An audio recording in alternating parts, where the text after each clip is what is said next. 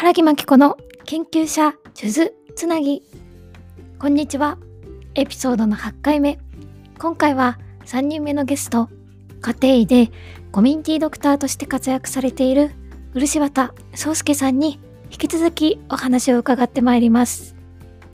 前回のエピソードでは漆畑さんが医師の道を目指すきっかけから大学時代に地域コミュニティと関わり得られた気づきについてお話をお伺いしてまいりました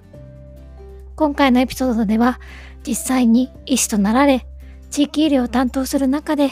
病院内だけではなく地域に根ざしたコミュニティやコミュニケーションを図るために行っているコミュニティドクターの活動についても少しずつお話をお伺いしてまいります。それでは楽しんでお聴きください。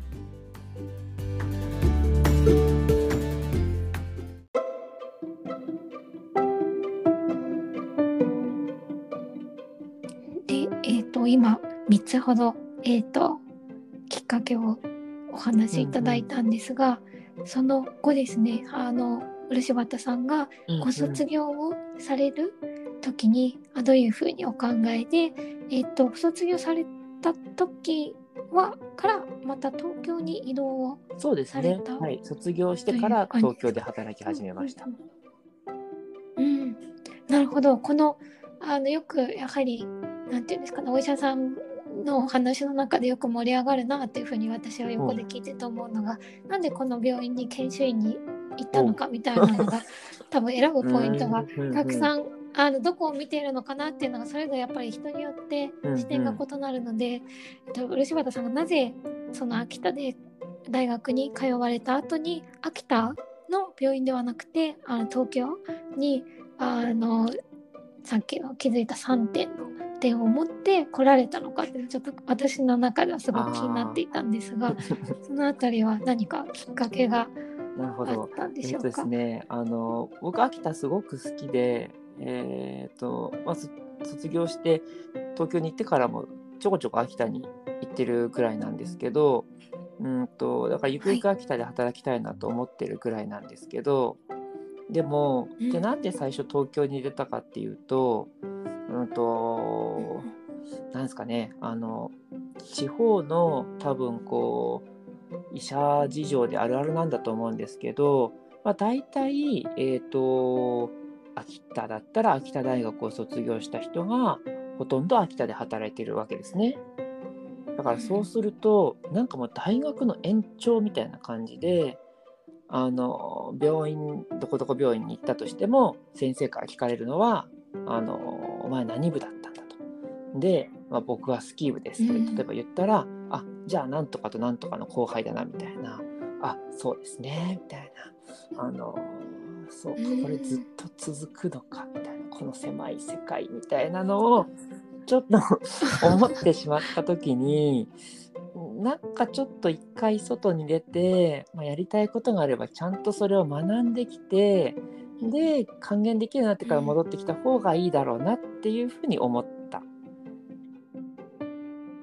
ですね。なるほど、はい。怒られる怒られるかもしれないけど、まあ、そう僕は感じたんですよ。なるほど。あそうか。やっぱり狭い世界だとまあそうそうなりますよね。なんかいいこう強い結束かもしれないですけれども、うんうん、やはりちょっと窮屈な感じもしないでもないかなっていう感じなので、うんうん、なるほど。ね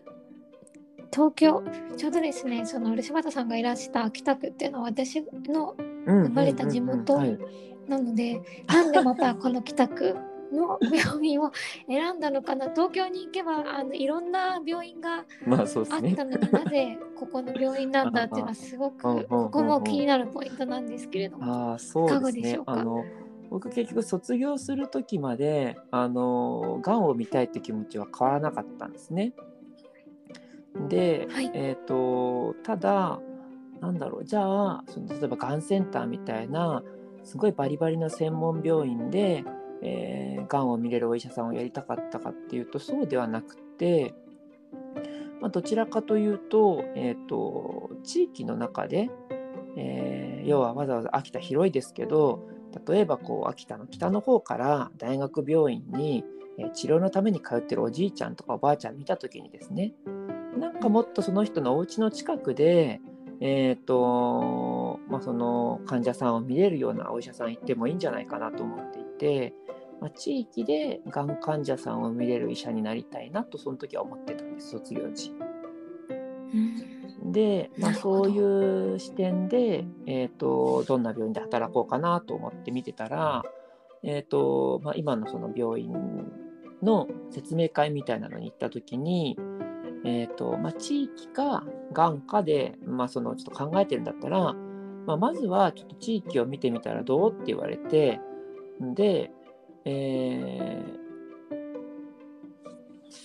ー、まあじゃあそうか地域見てみるかと思ってあのその病院にしたっていう感じですね。あ、うん、そうなんですね。なんかあの病院説明会ってまあでっかいやつがあるんですけど、大体なんだろうな、そのブースに入って、えー、話してくれる先生がいるんですけど、まあ大体同じこと話されるか、君は何かになりたいのみたいななんかテンプレの質問が、うん、どこも大体続くんですけどたまたまその、えー、僕が今働いてる病院は、うん、となんか全然ちょっとそういう感じではなかった。僕は医者やってるんだけど、本当はなんかこうこうカフェでコーヒーを入れてたいんだよねみたいななんか先生が なんか話をしててなんだろうなんかこの人よくわかんないけどなんか面白そうだなみたいなそんなあのー、うん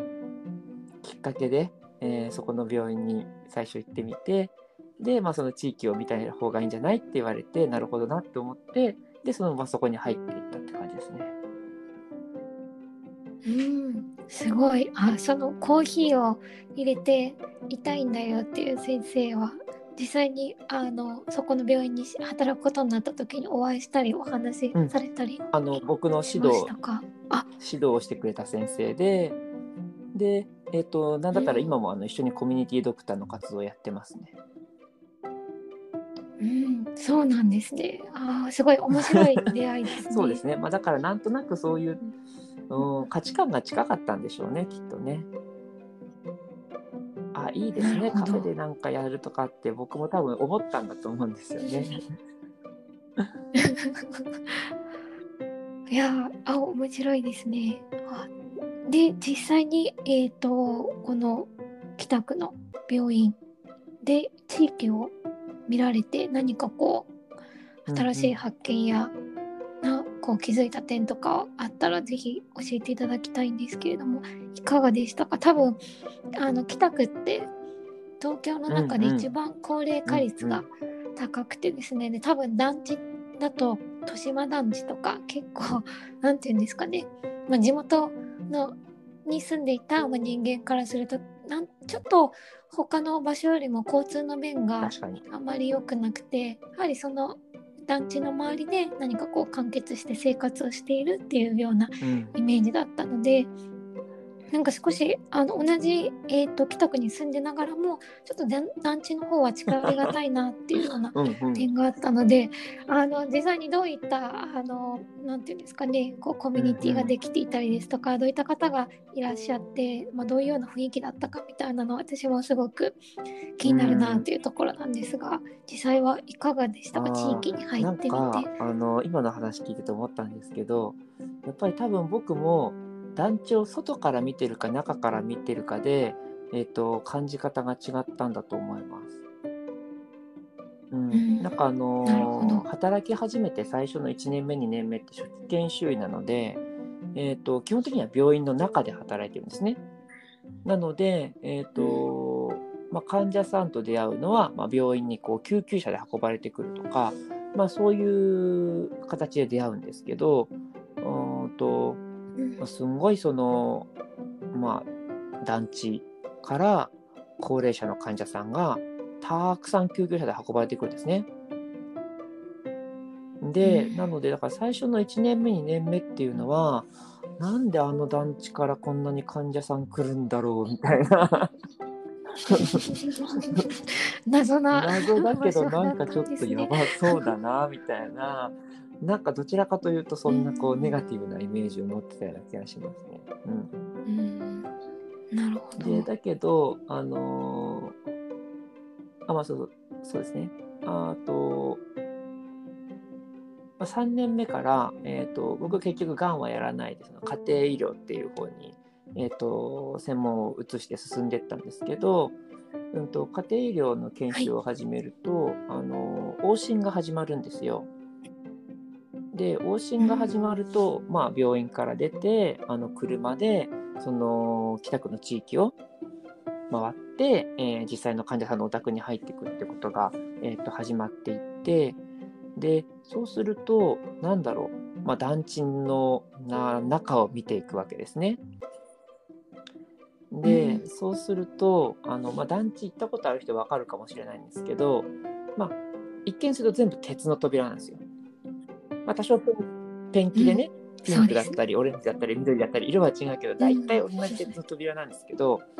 でもそこコンコンって言って開けるとあの中に広がってるのは全然違う世界が広がってて、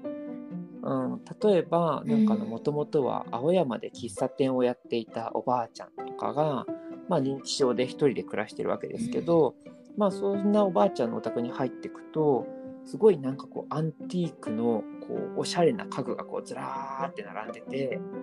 であのおばあちゃんちょこんと座ってて、あの往診に行くとなんか震える手でお茶とか入れてくれるわけですね。まあそんなお家があったりとか、まああの別の扉ガチャッと開けると、まあ、その人は何だったか脳梗塞かなんかで麻痺があって一人暮らしだったんですけどなんかブラジルかなんかに家族がいらっしゃって。なんかこうブラジルから、えーと、送られたっていう蝶の羽でできたなんかあの絵？すごい綺麗なやつがあったんですけど、なんかそういうのが並んでるお家があったりとかなんか全然違う世界がいっぱい広がっててなんかそれを見た時に団地ってなんかちょっと面白いなって思いましたね。うん。なるほど。あ確かにそうですよね。外から見るとどこもあの作りは同じなので同じ扉があって、まあ、ちょっと扉の外も様相が違うかもしれないですけれども、中の様子があの外から分かるわけではないのですごくそうですよねあの生活を除くってあの人生の一部を除くみたいなあのことに近いのかななんていうふうにお話を聞いてて今思いました。なるほど。で、えっ、ー、と家庭をの専門を今、はい、えーと、取得をされて引き続きその団地で活動をされているということで、えっ、ー、と事前にですね今日あの話を伺う前に漆畑さんのプロフィールを頂いているんですが、はい、実際にその団地に引っ越された？は何がきっかけだったんですか？やっぱり自分も中からこうコミュニティのなんていうのかな一部にこう入って様子を見る 様子って言ったらちょっとおかしいですけれどもあのコミュニティを見るみたいなあの、気持ちだったのかそれとも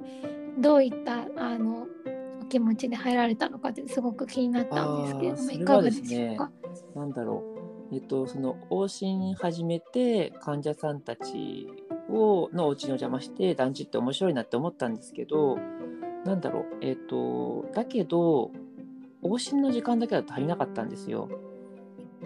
あのー、やっぱたくさんの患者さん見に行かなきゃいけないのでやっぱ10分15分とかしかで時間取れなくってでそんな時間の中で震える手のおばあちゃんのお茶を飲んでゆっくり話を聞くってことはできなかったんですね。で、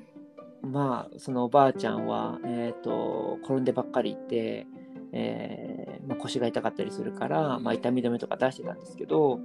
なんかこの痛み止めを出す10分15分の往診がなんか僕のなんかこう本当にこの人に対してすることなのかみたいなのをなんかちょっとこう思った時に、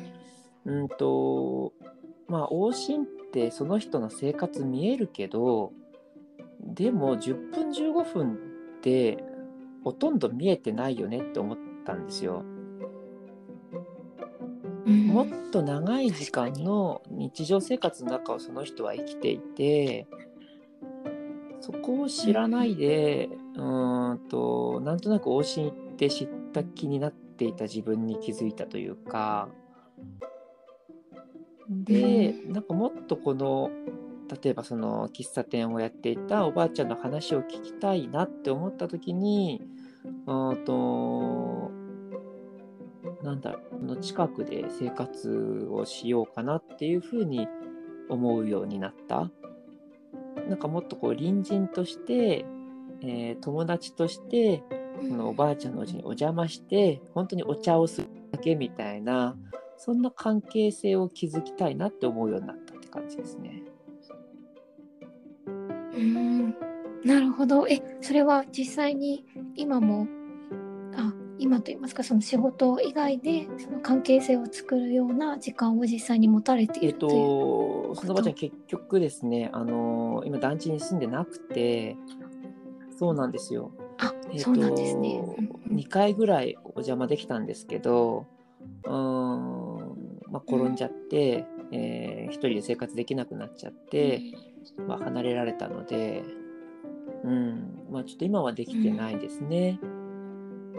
ただやっぱり、なんだろう、うんと、まあその1回、2回だけですけど、そのゆっくり、あの、お家でお茶飲みながら、あの話を聞いたときに、うん、なんですかね、それまでは、まあ、認知症で一人暮らしで、まあ、転んでばっかりいる、えー、とおばあちゃんで、うんこの転ばないように、えーするためにどうしたらいいんだろうかってずっと試行錯誤してたんですけど、うん。なんか話を聞いてるうちに、なんだろうな、転ぶ転ばないっていうのももちろん大事だけど、うーんとまあ、その喫茶店をやっていたような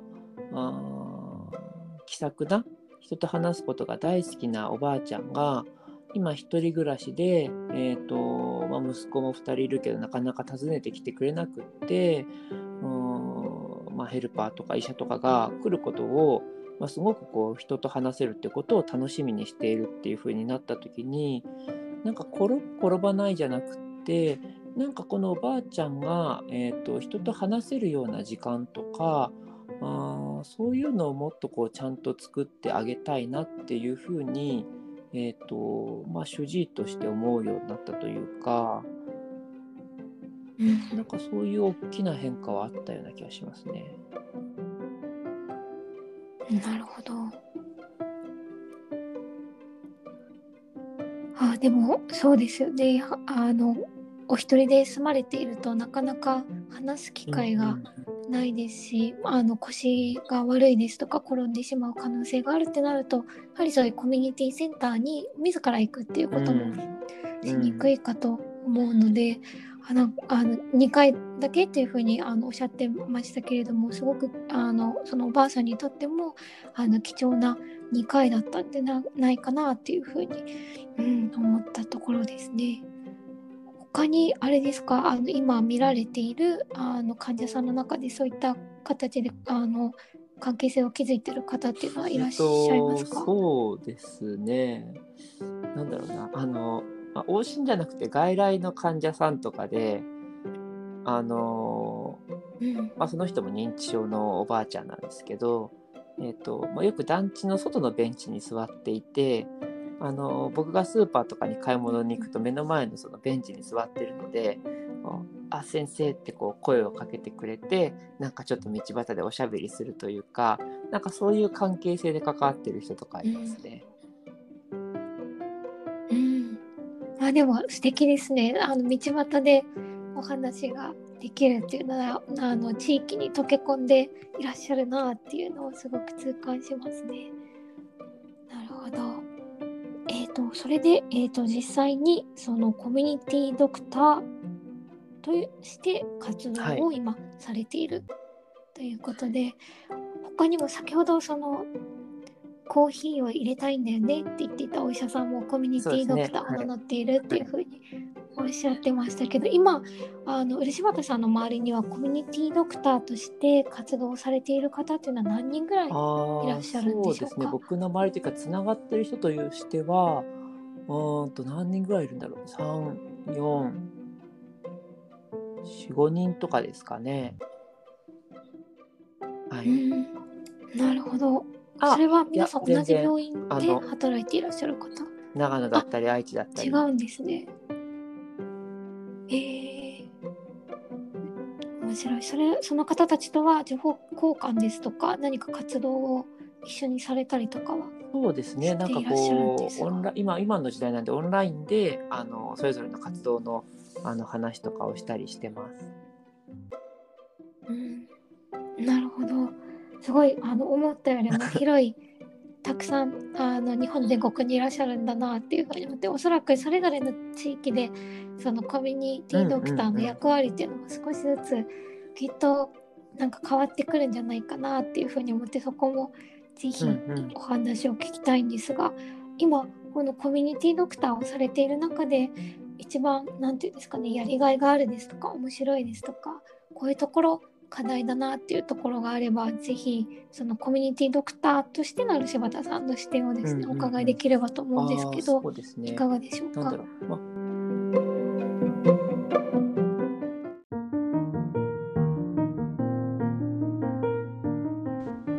いかがだったでしょうか？続きのエピソードは来週配信になります。またお聞きいただけると幸いですではまた次回のエピソードでお会いしましょう。さようなら。